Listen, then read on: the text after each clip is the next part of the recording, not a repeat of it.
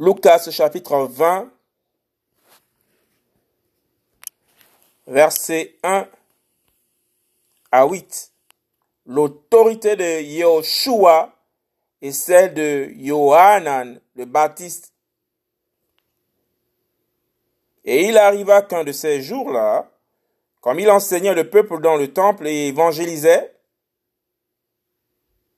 les principaux prêtres et les scribes avec les anciens survinrent.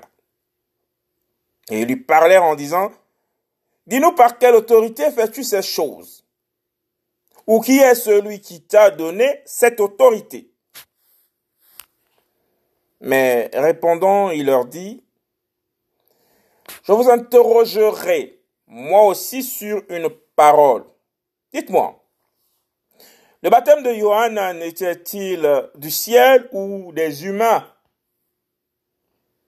Mais il raisonnait entre eux en disant, si nous répondons du ciel, il dira, pourquoi ne l'avez-vous pas cru?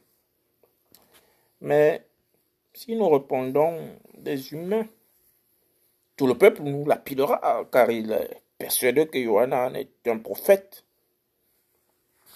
Et ils répondirent qu'ils ne savaient pas d'où il venait. Yoshua leur dit, Moi non plus, je ne vous dirai pas par quelle autorité je fais ces choses. À chapitre 20, verset 1 à 8.